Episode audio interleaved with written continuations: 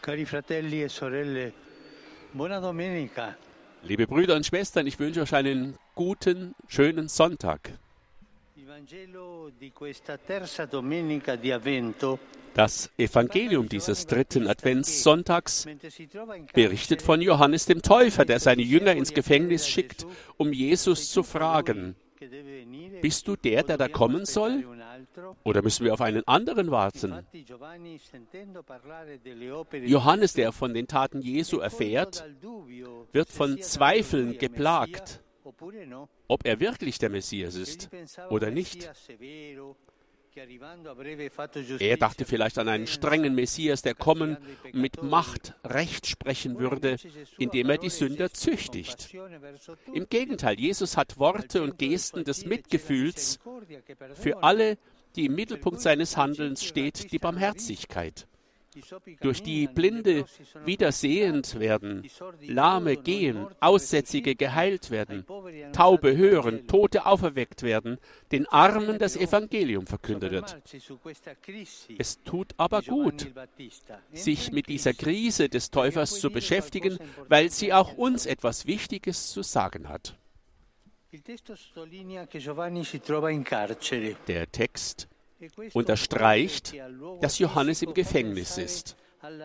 Und das lässt uns neben dem physischen Ort auch an die innere Situation denken, die er durchlebt. Im Gefängnis herrscht. Dunkelheit. Es gibt keine Möglichkeit, klar zu sehen und vielleicht darüber hinaus zu blicken. In der Tat kann der Täufer in Jesus nicht mehr den erwarteten Messias erkennen und schickt deshalb von Zweifeln geplagt seine Jünger zur Überprüfung.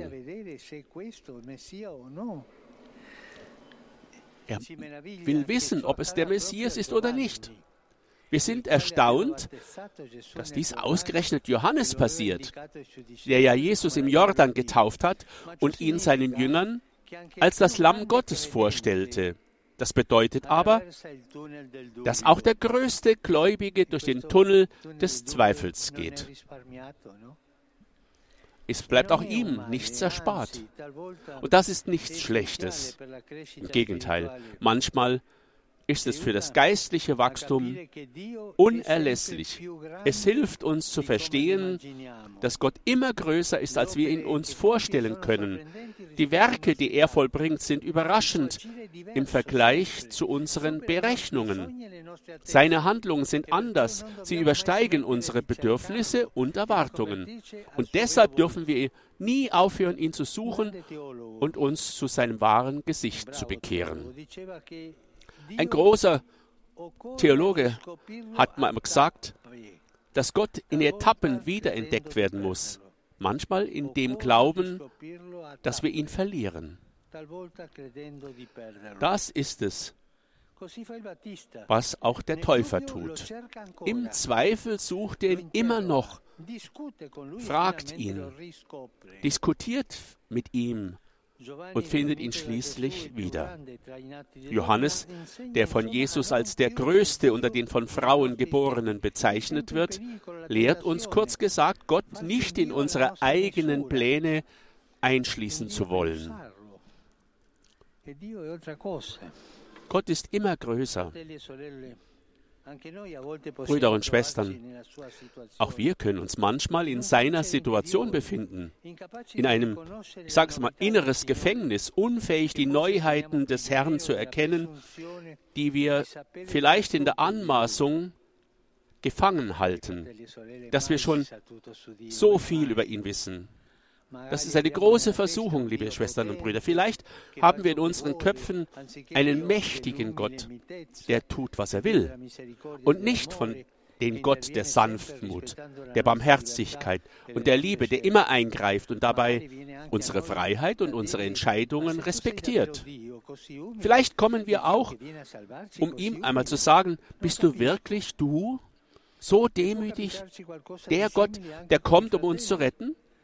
Und etwas Ähnliches kann uns auch mit unseren Brüdern und Schwestern passieren. Wir haben unsere eigenen Vorstellungen, unsere eigenen Vorurteile und wir drücken anderen ein, ein festes Etikett auf, vor allem denen, die wir als verschieden von uns wahrnehmen. Der Advent ist also eine Zeit des Umdenkens, in der wir uns von der Größe der Barmherzigkeit Gottes überraschen lassen. Eine Zeit, in der wir bei der Vorbereitung der Krippe für das Jesuskind neu lernen, wer unser Herr ist. Eine Zeit, in der wir aus bestimmten Mustern und Vorurteilen gegenüber Gott und unseren Brüdern und Schwestern ausbrechen. Eine Zeit, in der wir anstatt der Geschenke für uns selbst zu denken, den Verwundeten Worte und Gesten des Trostes schenken können, wie Jesus es bei den Blinden, Tauben und Lahmen tat.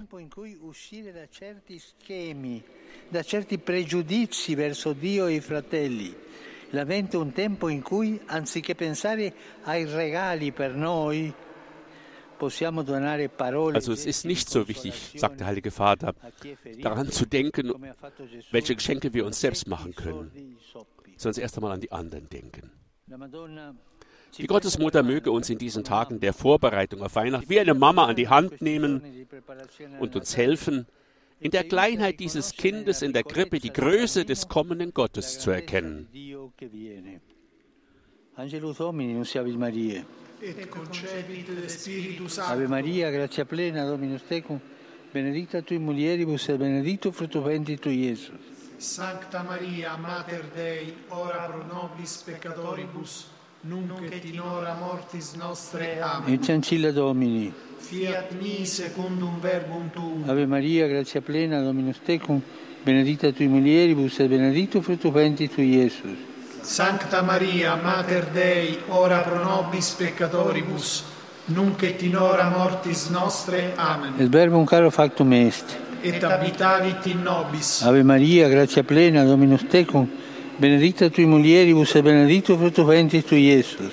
Sancta Maria, Mater Dei, ora pro nobis peccatoribus, nunc et in hora mortis nostre. Amen. Ora pro nobis, Santa Dei Genitrix. Ut digni efficiamur promissionibus Christi.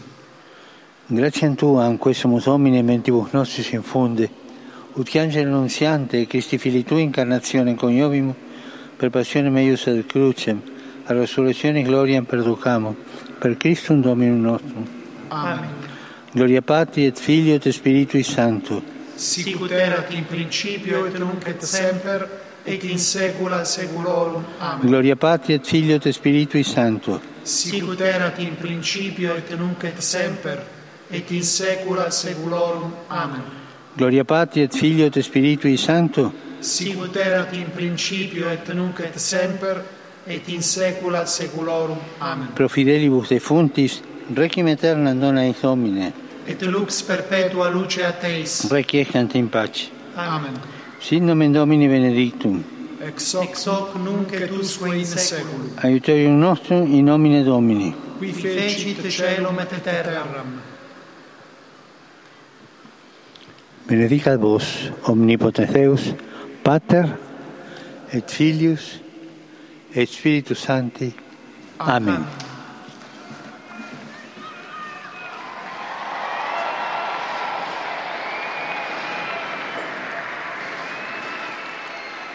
Cari fratelli e sorelle, Liebe Schwestern und Brüder, ieri a Barbacena in Brasile è stata beatificata Isabel Cristina Mrad Campos. gestern fand in Brasilien wieder eine Seligsprechung statt. Sie ist mit dignità, 20 Jahren für ihren valore Glauben gestorben. Sie ist ein Opfer geworden der Gewalt gegen die in Jungfräulichkeit. Sie ist ein großes e Beispiel für die. Jugend von heute. Und ich bitte Sie alle, der neuen Seligen zu applaudieren. Ich habe giungono bisschen. Befürchtungen und Bedenken über die Nachrichten, die ich aus dem Südsudan genommen gehört habe. Dort finden schon wieder Kämpfe, bewaffnete Kämpfe statt, die schon wieder eine Flüchtlingswelle von über 20.000 ausgelöst hat, zu den 4 Millionen, die schon unterwegs sind. Heute gedenken wir auch des Welttages für die Gebirge, die große Ressource, der Natur für uns Menschen. eh? Die Frauen bewegen Gebirge, sagt man. So eine Kraft haben Frauen.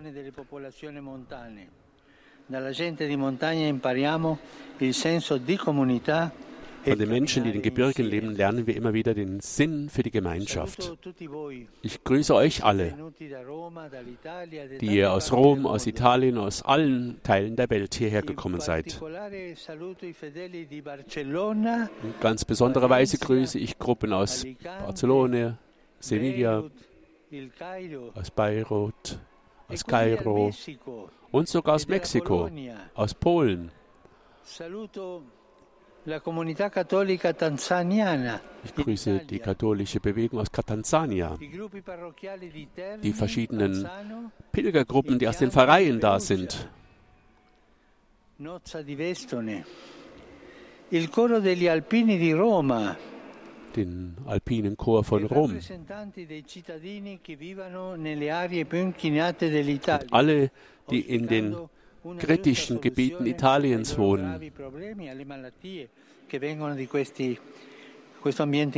sei es aufgrund der Epidemien, der Pandemien oder der Naturkatastrophen.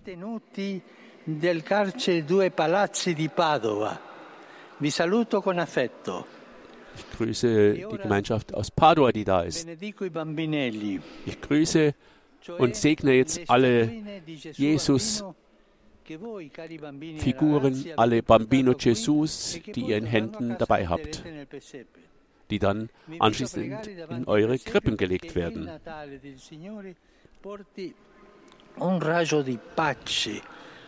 Von diesem Kind in der Krippe möge eine große Welle, eine große. Sympathisierung mit all denen stattfinden, die sich für den Frieden einsetzen. Ich denke vor allem ganz besonders an die Ukraine, an die Menschen dort und vor allem an die vielen Kinder, die dieser Krieg schon auf dem Gewissen hat. So segne ich die Jesusfiguren, die Bambino Gesù, die ihr bei euch habt. Ich wünsche euch allen einen schönen Sonntag und dann noch eine gute Vorbereitung auf das Weihnachtsfest. Und bitte vergesst nicht für mich zu beten. Heute Mittag ein gutes Mittagessen, einen guten Appetit und auf Wiedersehen.